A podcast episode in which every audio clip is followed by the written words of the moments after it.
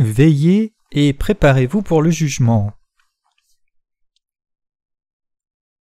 Matthieu 24, versets 37 à 43. Mais comme ont été les jours de Noé, ainsi sera aussi la venue du Fils de l'homme. Car comme dans les jours avant le déluge on mangeait et on buvait, on se mariait et on donnait en mariage, jusqu'au jour où Noé entra dans l'arche, et ils ne connurent rien jusqu'à ce que le déluge vînt et les emporta tous, ainsi sera aussi la venue du Fils de l'homme. Alors deux hommes seront au champ, l'un sera pris et l'autre laissé, deux femmes moudront à la meule, l'une sera prise et l'autre laissée. Veillez donc, car vous ne savez pas à quelle heure votre Seigneur vient. Mais sachez ceci, que si le maître de la maison eût su à quelle veille le voleur devait venir, il eût veillé et n'eût pas laissé percer sa maison. Quand sera la seconde venue du Seigneur? Le passage des Écritures d'aujourd'hui dit Mais comme ont été les jours de Noé, ainsi sera aussi la venue du Fils de l'homme. Seul le Père au ciel connaît le jour du retour du Seigneur, car c'est caché au Fils lui-même et aux anges. Donc le Seigneur nous a parlé par des signes. Quand les feuilles du figuier abonderont, c'est-à-dire quand la nation israélite sera restaurée et une fois qu'Israël sera revitalisé, Dieu nous dit de comprendre que c'est un signe que le second avènement de Jésus-Christ est proche. Aussi, le Seigneur nous dit que la venue de Christ sera comme au temps du déluge de Noé. Ce sont ces deux choses que dit le Seigneur.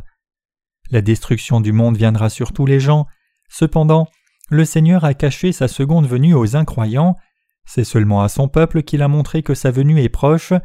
Toutes les Écritures parlent du salut des pécheurs, de l'enlèvement du ciel du jugement et de la vie éternelle. Le Seigneur nous a dit que sa venue serait comme au jour de Noé. Il y a longtemps au temps de Noé, les gens n'étaient pas conscients du jugement de Dieu et ont été par conséquent jugés et ont péri par l'eau. Le Seigneur dit que de même, les gens ne comprendront pas et souffriront de la destruction quand il reviendra, en ne réalisant pas le jour de la seconde venue du Seigneur, et en n'acceptant pas la grâce de Dieu qui leur fait recevoir la rémission de leurs péchés, ils souffriront du jugement. Cherchons à comprendre dans quelles conditions étaient les gens de l'Ancien Testament du temps de Noé, et sur qui le jugement de Dieu et la destruction sont tombés.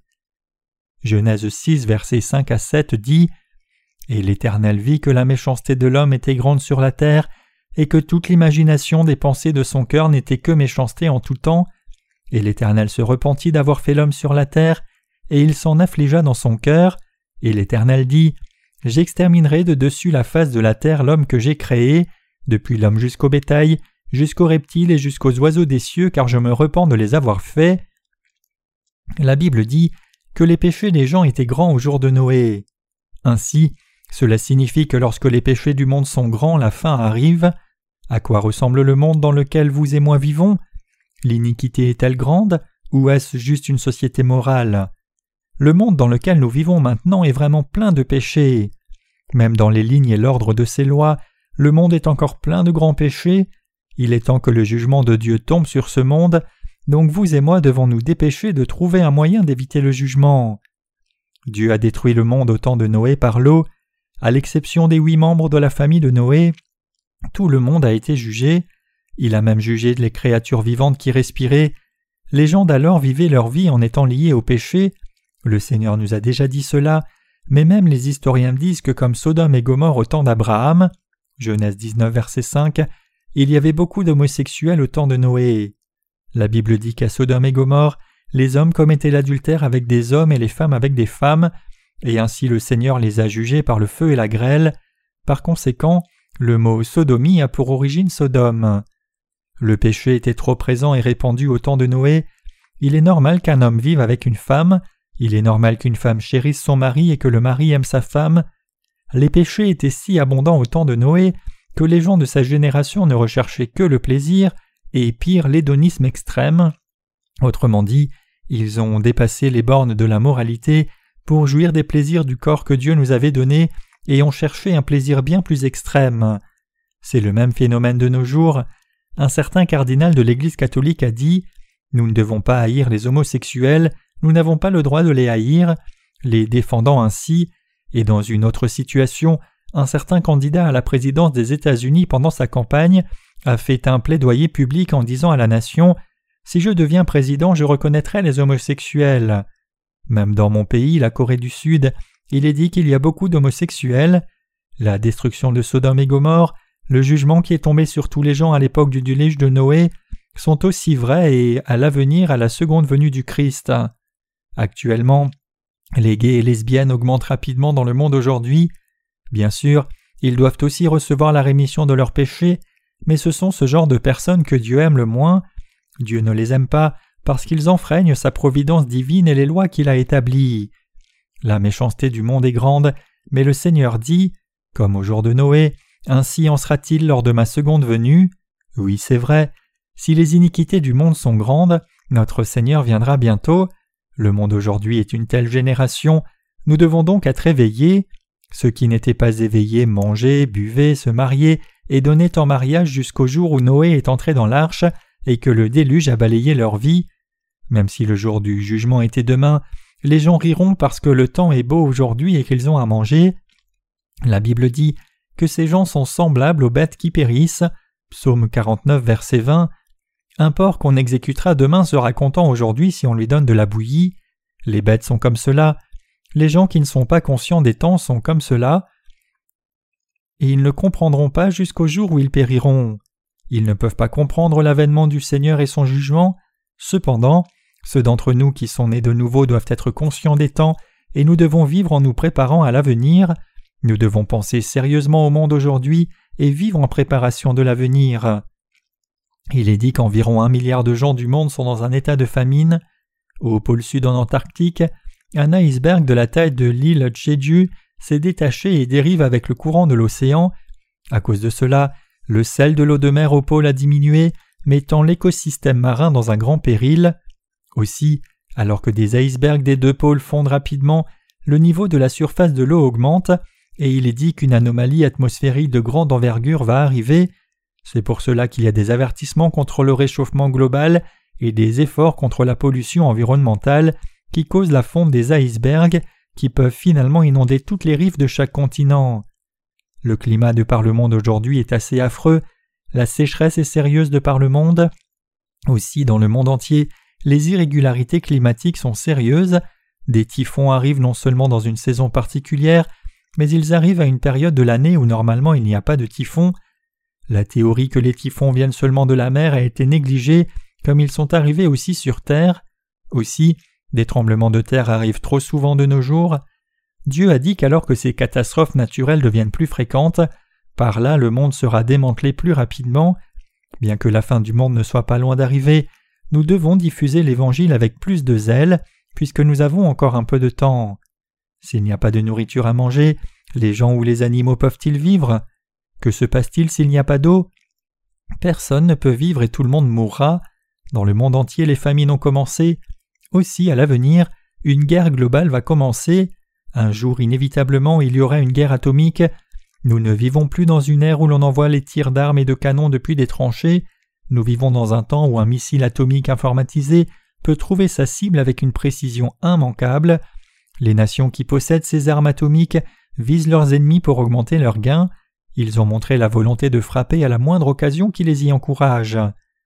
Dans de précédents conflits, quand la tension grandissait entre deux pays et que la guerre éclatait, puisque le pays qui allait en guerre utilisait un processus de veto, déclarer la guerre puis aller au combat, il était facile de prévoir l'attaque de l'ennemi. Même si la guerre arrivait sans déclaration formelle, cela prenait un certain temps avant que les armées des deux pays ne se rencontrent parce que l'armée avançait avec des chevaux ou des voitures. Cependant, de nos jours, le jour où la guerre commence, les attaques aériennes et les attaques de missiles commencent aussi.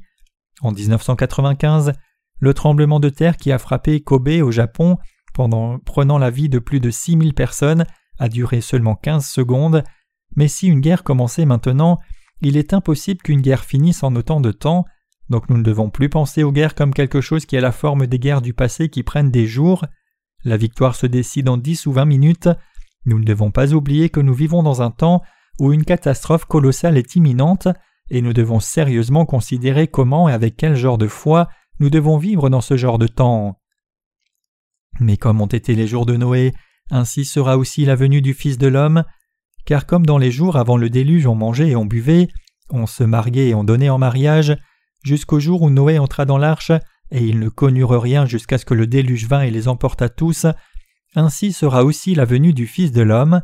Matthieu 24, versets 38 à 39. Quand les gens sont inconscients de l'imminence de la fin, notre Seigneur viendra.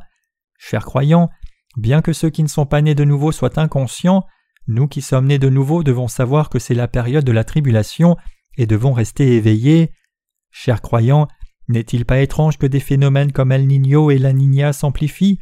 N'est-il pas correct de prédire un changement climatique immense? Alors que la température de la mer augmente rapidement Des épidémies comme le SRAS et la vache folle apparaissent continuellement. Alors qu'auparavant, quand vous preniez des médicaments un jour ou deux, un refroidissement était guéri, maintenant cela dure un mois ou deux, et beaucoup sont dans des cas sérieux de grippe. Regardez aux affaires du monde aujourd'hui. Le monde va dans la direction de l'unification avec des superpuissances au centre. Ces observations sont les signes qui démontrent que le monde va vers la fin. Pouvez-vous sentir et goûter cette réalité? Alors que la fin approche, nous devons comprendre les temps et vivre notre foi. Le Seigneur dit qu'il viendra quand les feuilles du figuier fleuriront. Il a dit qu'il viendrait quand l'Antéchrist monterait sur l'arche du tabernacle dans la nation israélite. Donc vous et moi devons vivre avec une claire conscience des temps. Les Écritures disent que ceux qui ne sont pas nés de nouveau ne peuvent pas comprendre, et comme beaucoup sont morts au jour de Noé, ils périront aussi en quelques secondes. Tout le monde vit aujourd'hui dans la peur. Alors deux hommes seront au champ, l'un sera pris et l'autre laissé.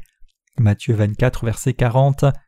Ce sera ainsi au temps de la fin, quand nous ne serons plus capables de prêcher l'Évangile et que la période de sept ans de tribulation commencera. À peu près au milieu de cette période, le Seigneur enlèvera ceux qui sont nés de nouveau. Il a dit que quand les gens travailleront au champ, l'un sera pris et l'autre laissé. Chers croyants, l'enlèvement sera un réel événement. Cela désigne la période de trois ans et demi sur les sept ans de tribulation. C'est alors que lorsque deux personnes travailleront dans un champ, l'une sera prise alors que l'autre personne sera laissée. Ceux qui sont nés de nouveau et les autres existent et vivent dans le monde. Travailler au champ signifie travailler dans le monde. Nous vivons des vies similaires en faisant des affaires, allant au travail et vivant notre foi. Aussi, il est dit qu'une personne sera enlevée alors que l'autre sera laissée, pour que les gens voient de leurs yeux l'enlèvement dont ils avaient entendu parler auparavant, et ceux qui n'ont pas de péché seront enlevés alors que ceux qui ont des péchés resteront pour traverser toutes les terribles tribulations. Ceux qui ne sont pas nés de nouveau seront laissés. Notre Seigneur viendra quand la corruption du monde sera grande comme au jour du déluge de Noé, et si nous sommes en vie dans le monde à ce moment-là, nous serons enlevés. Ceux qui n'ont pas de péché seront amenés devant Dieu. Ce n'est pas parce que c'est notre désir, mais parce que c'est la volonté de Dieu. Cependant, ceux qui ne sont pas nés de nouveau seront laissés. Les gens réaliseront alors Oh, c'était réel. Mais il sera trop tard. C'est seulement quand vous acceptez l'évangile de la rémission des péchés, c'est-à-dire l'évangile de l'eau et de l'esprit, que vous serez sauvés pour ne pas périr au temps de la fin. Si vous rejetez l'évangile de vérité, vous périrez à la fin. Maintenant, c'est la seule occasion de diffuser l'évangile ou de recevoir la rémission des péchés, parce qu'une fois que la fin des temps sera là, il n'y aura plus de deuxième chance. Si vous acceptez l'évangile maintenant, vous serez sauvés. Cependant, si vous rejetez l'évangile, tout sera terminé pour vous. Dernièrement, le cœur des gens est devenu plus obstiné, c'est à cause des manipulations de Satan. Aussi, quand le Seigneur viendra, les justes seront enlevés. Donc ceux qui sont nés de nouveau regardent à ce jour avec foi. Cependant, ceux qui vivent leur vie spirituelle sans être nés de nouveau seront laissés par le Seigneur ce jour-là. Ceux qui ne croient pas en Jésus-Christ, ceux qui croient en Jésus-Christ mais rejettent l'évangile du baptême, et ceux qui croient mais ont encore du péché dans leur cœur, seront tous laissés. Alors deux hommes seront au champ, l'un sera pris et l'autre laissé, deux femmes moudront à la meule, l'une sera prise et l'autre laissée. Matthieu 24, versets 40 à 41. La première partie de ce passage parle de deux hommes alors que la dernière partie parle de deux femmes, et les femmes désignent l'Église. Alors que les deux croient en Jésus et servent Dieu, une femme sera enlevée et l'autre laissée. Le fait que les deux femmes soient à la meule signifie que les deux font le même travail. Quel est ce travail? Elles faisaient toutes les deux le même travail qui consiste à servir Dieu. Ceux qui ne sont pas nés de nouveau servent aussi Dieu, ceux qui sont nés de nouveau servent aussi Dieu. Bien sûr, Dieu n'accepte pas l'adoration de ceux qui ne sont pas nés de nouveau, alors qu'il accepte l'adoration de ceux qui sont nés de nouveau. Cependant, beaucoup de chrétiens, même s'ils ne sont pas nés de nouveau, se cachent dans les dénominations d'églises approuvées par le monde, poussant des soupirs de soulagement, pour la seule raison qu'ils font partie d'une telle dénomination.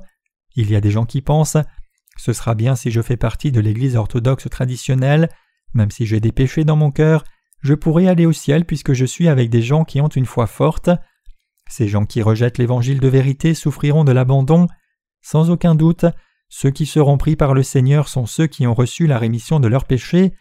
Seuls ceux qui ont reçu la rémission des péchés et dont le cœur est devenu blanc comme neige seront appelés par le Seigneur pour participer à la fête dans le ciel.